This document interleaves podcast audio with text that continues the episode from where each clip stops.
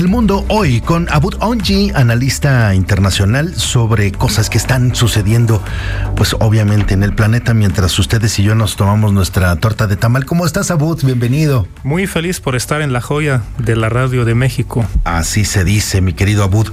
Bueno, eh, me imagino que si estuvieras en Estados Unidos y tuvieras mucho dinero, mucho, mucho, mucho dinero y escucharas declaraciones del presidente Biden, a lo mejor no estarías tan feliz, a pesar de que el Cruz Azul hubiera ganado. Bueno, por, por, Cruz Azul sí estoy feliz donde sea, en la India o en China, donde sea. Pero Estados Unidos sí ahorita se está enfrentando un reto grande económicamente. La semana pasada Joe Biden anunció su presupuesto del año 2024 que incluyó aumento de impuestos supuestamente a los ricos. Pero al mismo tiempo salió la noticia de el quiebre de un banco importante en California, el banco Silicon Valley Bank, que su quiebre fue el viernes de forma repentina. Así se anunció, fue una forma repentina porque varios de los clientes que estaban antes, hace mucho tiempo, como nuevas empresas tecnológicas, tiraron los depósitos así todos juntos y el banco quebró. Ahora, eso es un reto para la o sea, lo retiraron. Los sí, lo retiraron, pero cantidades enormes. Entonces, la Secretaría del Tesoro ahorita está enfrentando el reto de pues ver cómo regresan los a la gente que tienen sus, sus depósitos ahí, porque de hecho anunciaron que a partir del 13 de marzo, a partir de hoy, ya pueden disponer de los depositantes de su, de su dinero. Pero no les van a dar el dinero completo, ¿no? No les van a dar el dinero completo, es un plan, es un plan establecido en la Secretaría de Tesoro. Sin embargo, yo creo que es un, es un reto grande y Regresando al tema que mencionamos la semana pasada, sabes, a mí me, llama mucho la atención aquí en, México. Nos dejemos llevar mucho con las emociones, ¿no? O sea, yo me acuerdo bien en tiempos de Donald Trump, pues aquí se odiaba al señor en México porque hablaba muy mal de los mexicanos. Hablaba muy mal de no nada más de los mexicanos, de o sea, incluso de sus de la gente de color en, en Estados Unidos. Pero si tú analizas la situación y salimos un poquito de las emociones. El señor manejó su país como si fuera una empresa. Él nunca dejó de ser un empresario. Manejó Estados Unidos como una empresa grande. lo, dices para bien. Lo digo para bien porque tengo muchos amigos que viven en Estados Unidos, paisanos o estadounidenses, y dicen que la situación económica en el país, incluso durante la pandemia, estaba mucho mejor que ahorita. Ahorita está metido eh, Estados Unidos en temas de la guerra de Ucrania, inversiones de billones de dólares se hicieron allá. Pero lo que yo quiero decir a los que nos están escuchando, algo que eh, los que nos enfocamos a la comunicación política lo sabemos muy bien. Y es que un discurso político es un discurso emocional, no es racional. Es un discurso que habla a las emociones.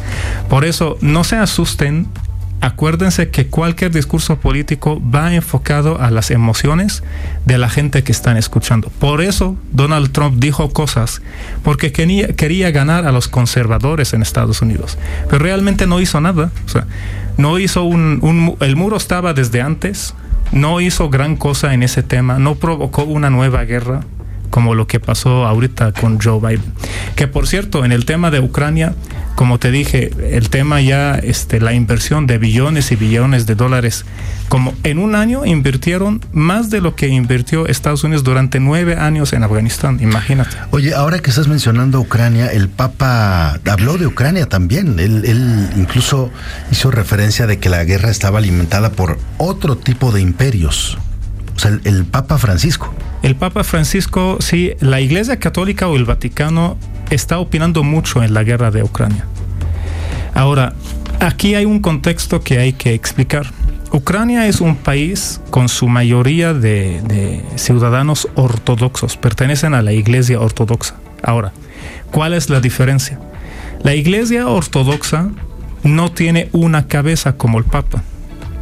Depende de patriarcados que todos son iguales de poder. O sea, el patriarcado de Ucrania, digamos, de Moscú, de Jerusalén, de Antioquía, de Alejandría, son patriarcados independientes, autónomos y todos son iguales. No hay una cabeza de la iglesia, es una forma un poquito más democrática.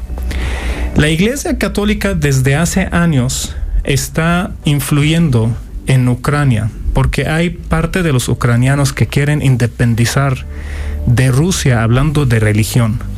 hicieron una iglesia ortodoxa que para los ortodoxos no es canónica. Pero esta iglesia tiene el apoyo del Vaticano. No sé si me explico. Sí, ahí también están jugando un poquito en el tema religioso, que, que la gente ahí, pues sí, tiene un gran peso el tema religioso. Ahora, el Papa Francisco yo creo que está entre la espada y la pared. ¿Por qué? Si tú regresas un poquito y vamos a hacerlo rápido en la historia, Juan Pablo II fue muy liberal. Entonces, durante su papado, durante todos esos años, a lo mejor para los conservadores en la Iglesia Católica no les gustó muchas de las decisiones que tomó. Por eso llegó después Benedicto XVI, que es quien representa la dogma católica. Llega después Francisco, prácticamente quiere ganar a las dos, a las dos partes. Entonces quiere ser conservador, pero al mismo tiempo quiere salir un poquito de estos límites. Por eso, por ejemplo, menciona el tema de los sacerdotes casados. Sí, sí, de eso estuvo hablando justo recién. De hecho, desde que llegó al papado, él dijo que el tema de, de los sacerdotes casados está en su agenda. Ahora, creo que no va a poder hacer cambios, porque primero ya está grande. Dos, no es fácil, no depende todo de él adentro del Vaticano, pero está intentando, pues... Por lo menos poner el tema sobre la mesa otra vez. Poner el tema sobre la mesa, pero te digo, creo que está intentando ganar a todos, pero no lo va a lograr bien. Esa es mi, mi opinión. Bueno, dos rapiditas para irnos. Las mujeres podrán nadar con los senos descubiertos en Berlín, allá en Alemania, por un tema de igualdad. Híjole, es un tema complicado porque yo, yo primero no estoy de acuerdo con el, con el término igualdad de género, es equidad de género, uno.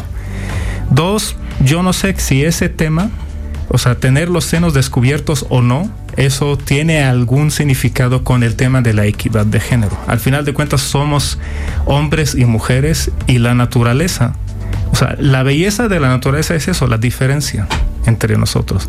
Yo no sé si estamos yendo muy lejos con el tema de la equidad de género. Yo creo que estamos yendo muy lejos, más allá de los senos al descubierto, no. Este, en, muchos sentidos a mí me da la impresión de que sí estamos llegando a niveles en los que en algún punto me parece eh, vamos a tener que dar un pasito para atrás, pero eso lo iremos viendo. Sí, es una exageración, en mi opinión. Eh, la inteligencia artificial. Con esto, quédense por favor en la cabeza y van a ver que le van a dar dos vueltas a, este tema.